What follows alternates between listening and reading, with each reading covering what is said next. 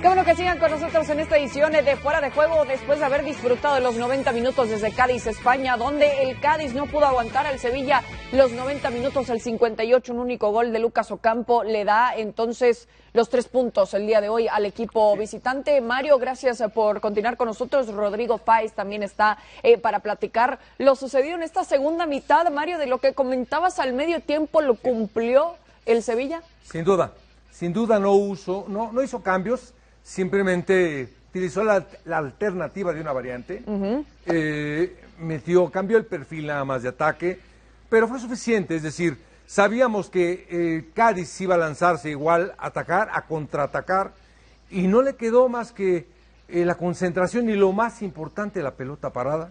Sí. Que cuidado, que hubo dos goles, un anulado, pero la pelota parada fue determinante.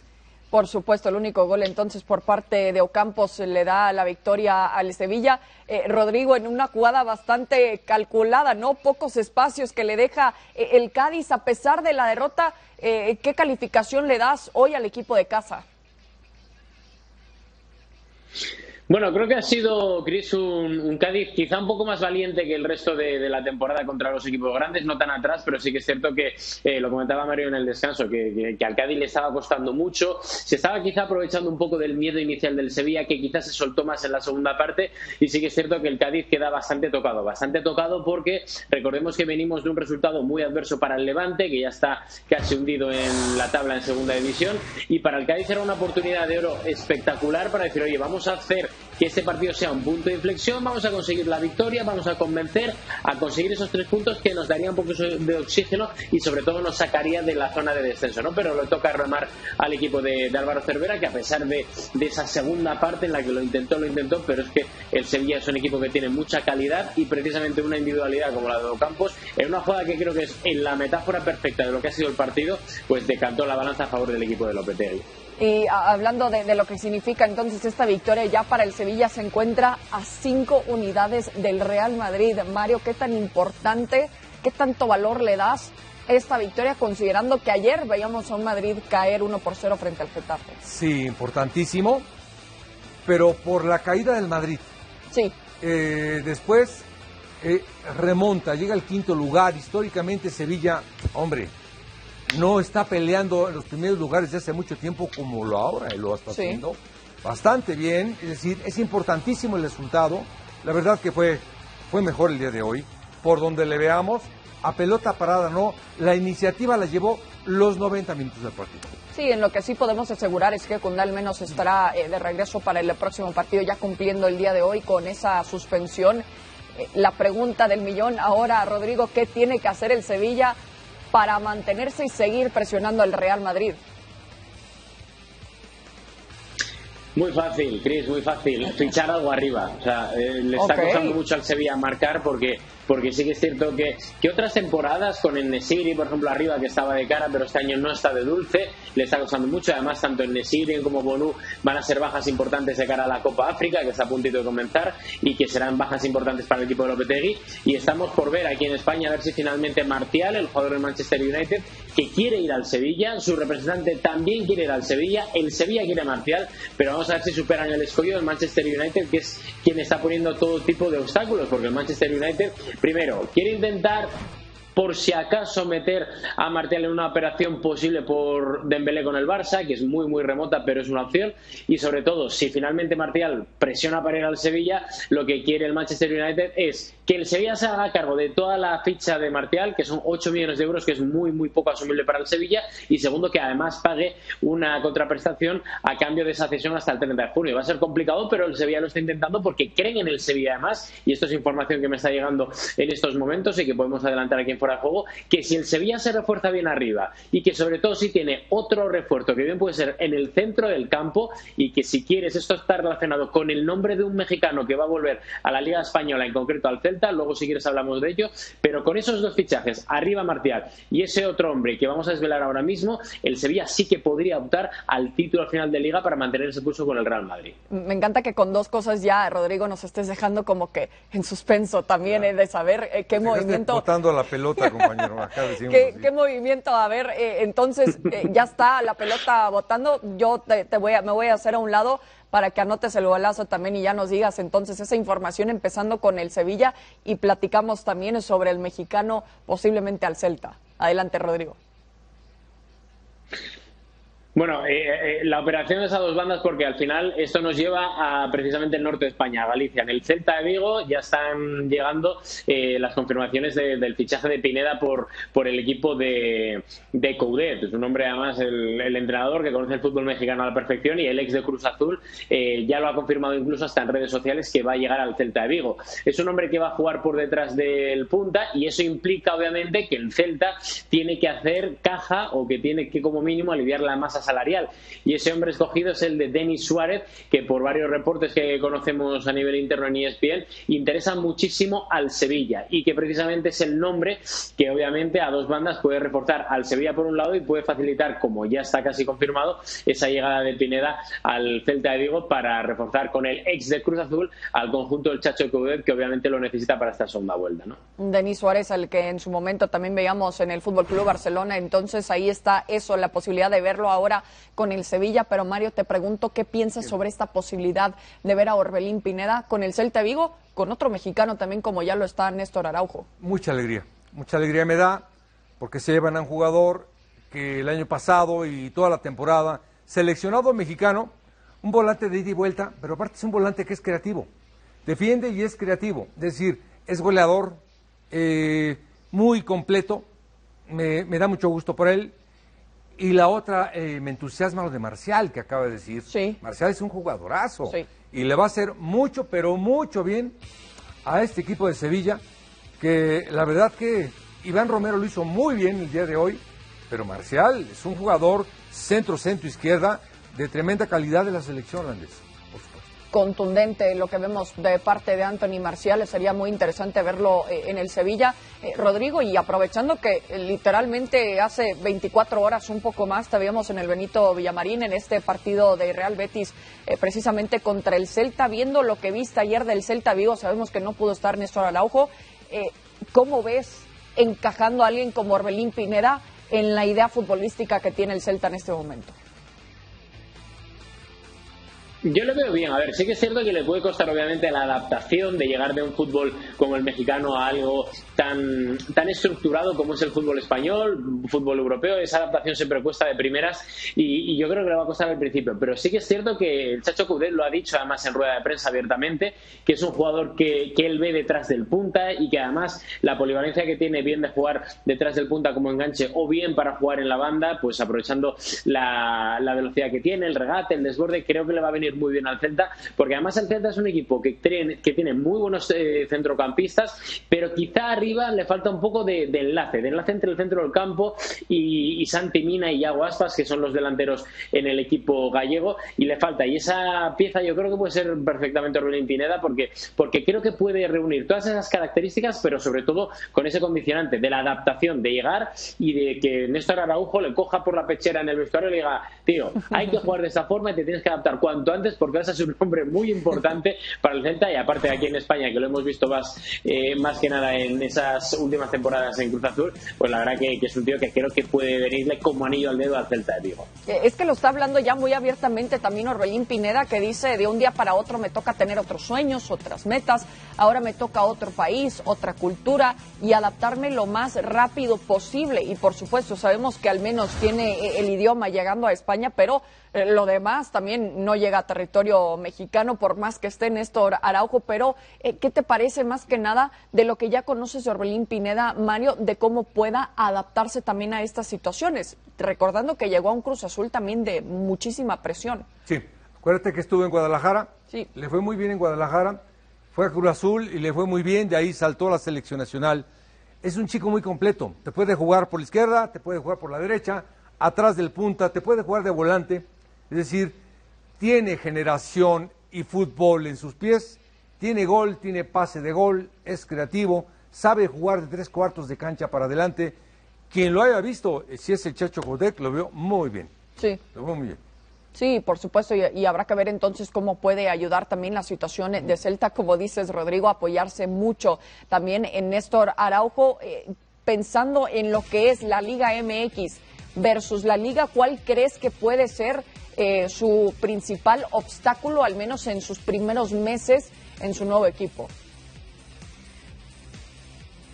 Posiblemente, bueno, dos cosas por encima de cualquiera. El rigor táctico, porque el rigor táctico en Europa es muy, muy, muy complicado para alguien que viene de fuera y eso siempre requiere una adaptación importante. Lo hemos visto además no solo en el Celta de Vigo, con Néstor Araujo en su día, por ejemplo, sin ir más lejos, sino que también lo hemos visto en otro tipo de, de jugadores, como por ejemplo Lainez en el Betis, que todavía le está costando a pesar de su juventud. ¿no? Ese rigor táctico es, imposible, es muy importante. Y también es muy importante, creo, el ritmo, el ritmo de competición, el ritmo de juego, la dinámica dinámica que tiene el fútbol español, sobre todo a la hora de mover entre líneas la pelota, y también el, ese ritmo que impone el Chacho Coudet en sus, en sus hombres y en su juego, que ayer, por ejemplo, fue el que le volvió loco al Betis en ese 0 a 2 en el Villamarín. Yo creo que esas son dos cosas importantes que, si Orbelín al final eh, lo tiene en cuenta e intenta implementar ese trabajo para mejorar nada más llegar, creo que va a cortar muchos procesos de adaptación y le va a venir bien a él a nivel individual y también, obviamente, a nivel colectivo al Celta de Vigo, porque se va a aprovechar, tal y como decía eh, nuestro compañero ahora mismo, Mario, que, es un jugadorazo espectacular y que creo que puede encajar muy bien con lo que es la idiosincrasia de la liga, ¿no?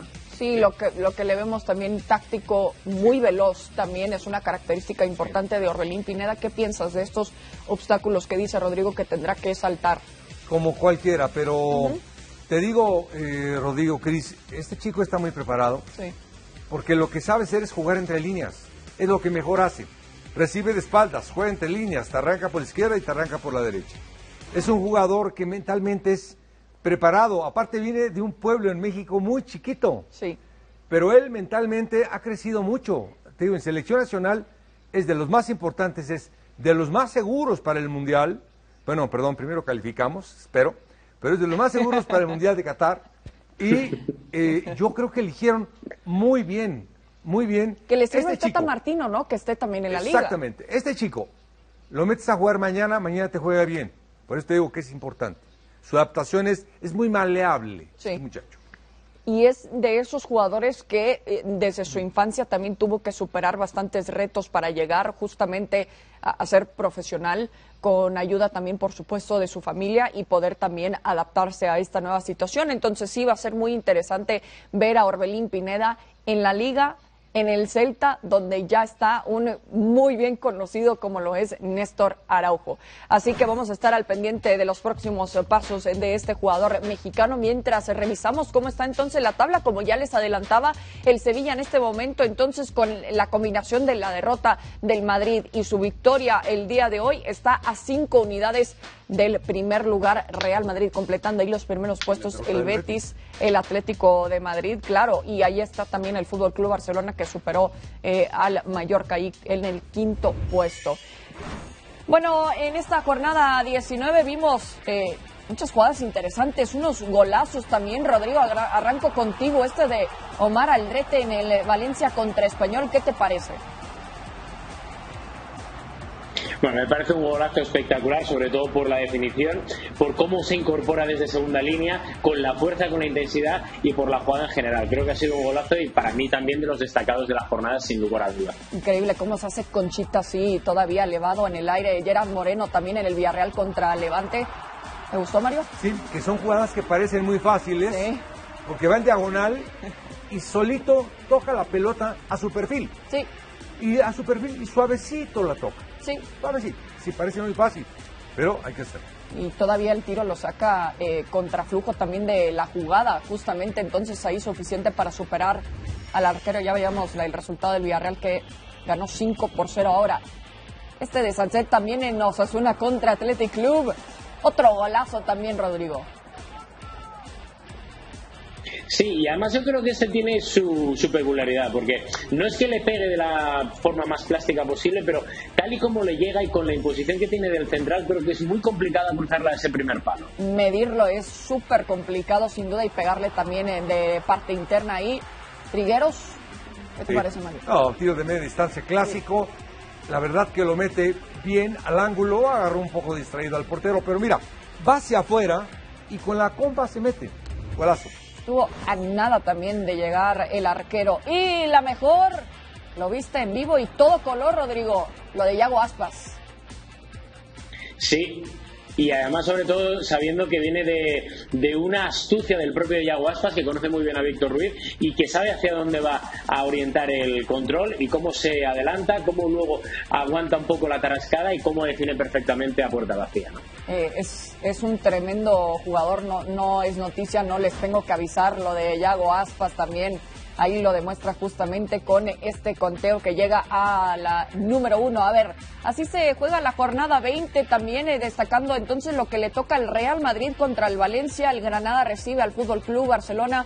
El Rayo Vallecano también en busca de recuperarse eh, de esa derrota contra el Atleti se enfrenta al Betis. El Sevilla también habrá que ver si se puede mantener. Le toca contra el Getafe, el Athletic Club ahí contra el Alavés.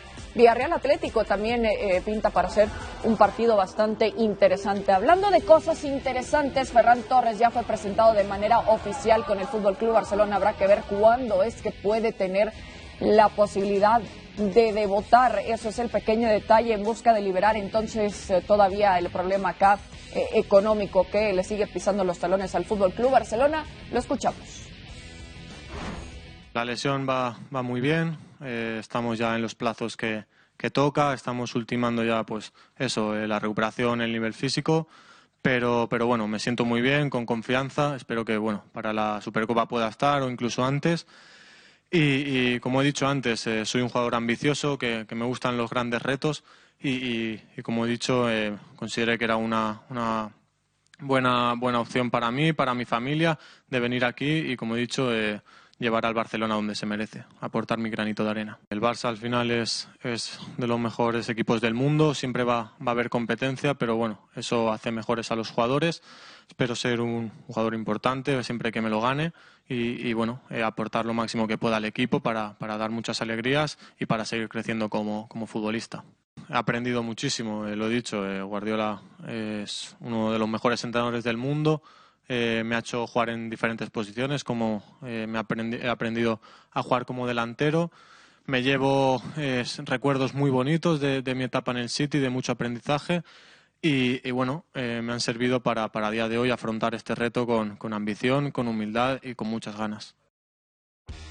Entonces, afrontando eh, esta nueva etapa, hemos visto varios también ya por parte de Ferran Torres. Sabemos que la mayoría de los encuentros los han pasado eh, por el Valencia, así que conoce, por supuesto, a la perfección lo que es ser jugador de la liga. También hablando de lo que aprendió justamente en el Manchester City. Por supuesto, su corta trayectoria por el momento de la selección, pero que es un jugador que también promete bastante en el futuro para la selección de España. Le vamos a dedicar también un top 5 entonces a Ferran Torres. Habrá que ver de lo que es capaz también al frente y bueno, empezando con eh, este gol frente al Girona, ¿qué te parece, Rodrigo?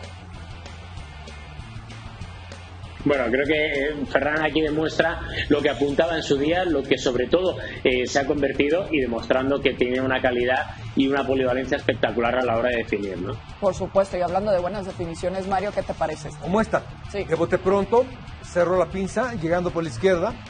Ferran es muy interesante, ojalá, ojalá y lo haga en el Barcelona. Sí, habrá que ver si lo puede hacer sin duda para aportar lo mejor con el Fútbol Club de Barcelona. Aquí contra el Mallorca también.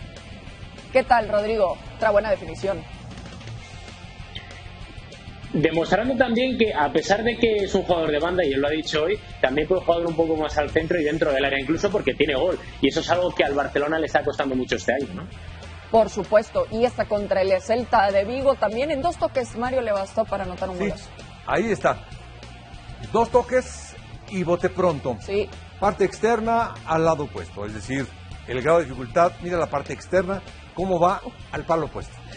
y cómo le pone cualquier cosita de efecto también lo suficiente para superar al portero. Vamos a ver la mejor de Ferran Torres, al menos eh, con el Valencia contra el Granada. Esta te la dejo a ti, Rodrigo. Nada, fue un golazo este espectacular. Aparte, yo estaba en el campo. No sabéis cómo lo cantó Mestalla por lo que fue la jugada, por la definición y por lo que además ya apuntaba Ferran como el gran tesoro que tenía o el gran nuevo crack que tenía el Valencia dentro de sus filas para, para romperla a nivel mundial, ¿no? Sí, y cómo elogia justamente lo que aprendió por parte de Pep Guardiola. Ahora, co- como lo conoces también, Rodrigo, eh, ¿cómo crees que lo pueda usar Xavi Hernández para que justamente aproveche todas las cualidades que tiene alguien como Ferran Torres? Yo creo que le va a utilizar en varias posiciones, sobre todo en banda derecha, porque, porque lo ficha al final Xavi Hernández para, para esa banda. Fijaos que Xavi cuando llega las primeras conversaciones para hacerse con el banquillo del Fútbol Club Barcelona, lo primero que pide son dos cosas. La primera, renovar a Dembélé, que la cosa está de aquella manera, y la segunda, encontrar a alguien para jugar con extremos abiertos, como es Ferran. Ferran además tiene una ventaja respecto al resto de hombres que tenía en la lista el propio Xavi Hernández, que estaba el número uno Ferran para, para reforzar su, su equipo, pero tiene una cosa que, que, no tenía el resto, y es que viene con el chip cambiado de su etapa al Valencia y lo que fue la transición a jugar con Guardiola, es decir, jugar a una forma en la que Xavi eh, quiere que juegue el Fútbol Club Barcelona al toque, tiki-taka, sobre todo jugando y combinando con eh, extremos abiertos, pero siempre tocando y haciendo un muy buen uso de la pelota. Y yo creo que al final lo va a utilizar, eh, sobre todo en banda derecha, aunque eso no quita que obviamente se pueda intercambiar en diversas fases del partido con algún delantero, tener presencia en el área, porque tiene algo que tampoco tiene el resto de jugadores, sobre todo de tres cuartos hacia adelante del Fútbol Club Barcelona. Tiene gol y al Barça ahora mismo una de las cosas que más le está costando es marcar gol. Y como Ferran tiene gol, va a jugar desde la derecha hacia dentro del área, es casi seguro. Entonces, ¿cuánto se le debería de exigir a alguien como Ferran Torres? Eh, al menos en, en, esta, en estos primeros meses, Mario, después de lo que nos platica Rodrigo, ¿no? De que justamente la idea de Xavi es igual a lo que vemos con Pep Guardiola en el City. Sí, y aparte jugando por fuera, no tienes otra más que pedirla a la espalda, encarar y desbordar mucho. Eh, mucho tiene a Ansu Fati por la izquierda, tiene Dembélé por la derecha y con él tiene al que falte, es decir, tiene cubierto los extremos y si juega por el centro, pues mejor. Sí, sí, y, y habrá que ver justamente eh, cómo lo puede utilizar ahí ya lo que lo que nos platicaban también eh, los dos. Un Joan Laporta también que, que se escuchaba bastante contento también en, en su discurso y, y, vamos a revisar algunas palabras eh, de lo que dijo también el presidente del Fútbol Club Barcelona, muy entusiasmado también entonces con la incorporación ahora de Ferran Torres. Seguimos siendo una referencia en el mercado. Todo el mundo se puede ir preparando porque hemos vuelto, somos una referencia y el ejemplo es que Ferran está aquí, estamos resurgiendo eh, palabras ciertas o más que nada eh, para ilusionar a la afición, Rodrigo?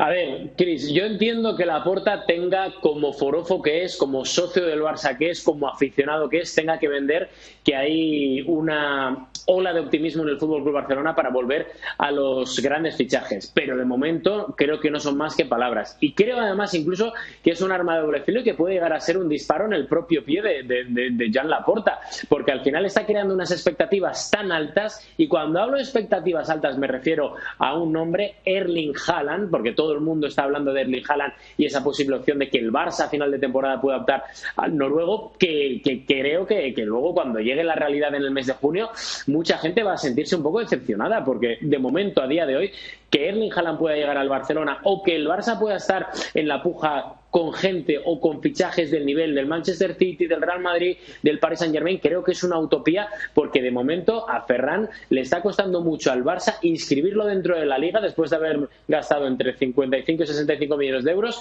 Imaginaos cómo puede ser el hecho de poder optar a gente de más de 100 millones de euros con unas eh, fichas muchísimo más importantes que las del propio eh, Ferran Torres. Pero bueno, vamos a confiar y sobre todo para la gente que nos esté viendo que sea el Barça, que tengan los pies en el suelo, que tengan de momento el paso a paso, como dice Simeone, con sus equipos y vamos a ver en el mes de junio si hay cash, que al final esto va de cash y no de palabras. ¿eh? Sí, eso es justamente después de la trayectoria que lleva también más que nada en su segunda etapa un Joan Laporta, eh, Mario, que sabemos que quizás perdió algo de confianza también en cuanto a sus aficionados, pero a final de cuentas haciendo este posible movimiento, por lo que decía Rodrigo también eh, con Erling Haaland, y también se está hablando de la posibilidad de, de alguien como Álvaro Morata, también eh, como eh, Blaugrana próximamente habrá que ver si se concreta, no hay nada oficial eh, hasta el momento. Eh, pero ¿qué te parece al menos estos esfuerzos que está haciendo Joan Laporta eh, para darle herramientas necesarias a, a, Xavi Hernández? Sí, yo creo que, por ejemplo, me pongo a ver a Dembélé, Ansu Fati, por ejemplo, son jugadores tremendos, con un potencial, ya están ahí. Fran, muy bueno, simplemente está un como dicen ellos, un pelín abajo de Haaland, un pelín abajo de Papé. Es decir, son palabras mayores. El Barcelona nos tiene acostumbrados a fichajes de un alto nivel y estos no lo son.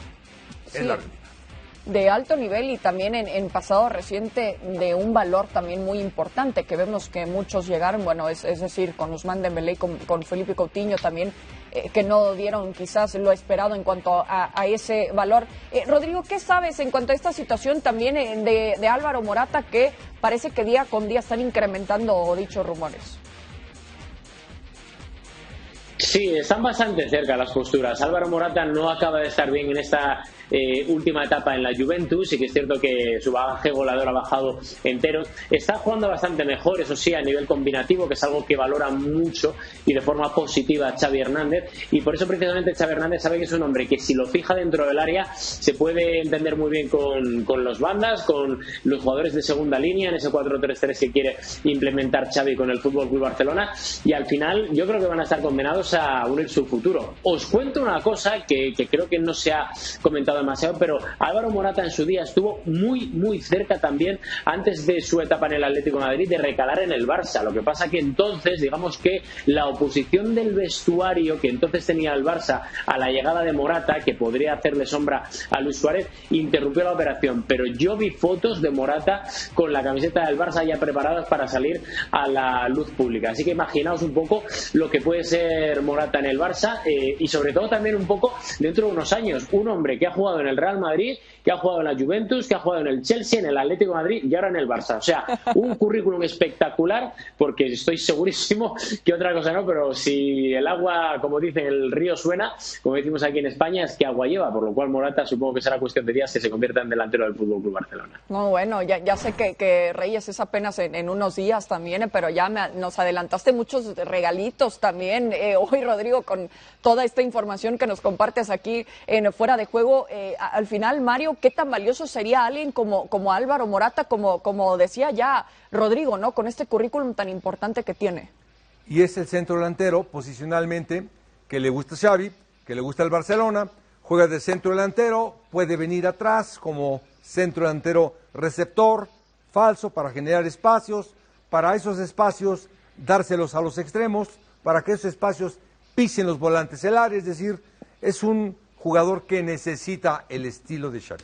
Y qué tan complicado sería también lo necesario, ¿no, Rodrigo, por parte del Barça, liberar también el salario, es lo que acabamos de ver con eh, Sergio Agüero, por supuesto, lamentablemente, y también lo que tanto se ha presionado desde el año pasado prácticamente con Samuel Umtiti.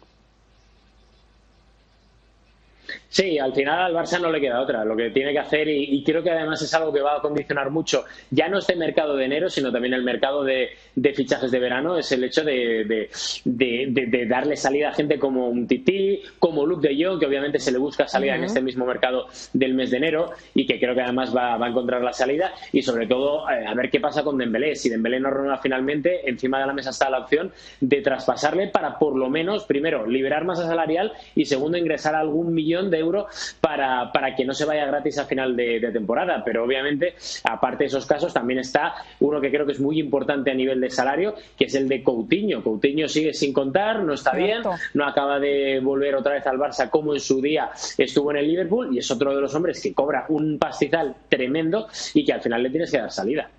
Por supuesto, y habrá que ver si es que puede hacer todos esos movimientos que sabemos que con elementos al menos de un Titi, eh, de Felipe Coutinho, y bien lo, mencionas, Rodrigo, se le ha complicado bastante al Fútbol Club de Barcelona, pero al final serían herramientas importantes, Mario, para poder cerrar ahora sí con toda la temporada.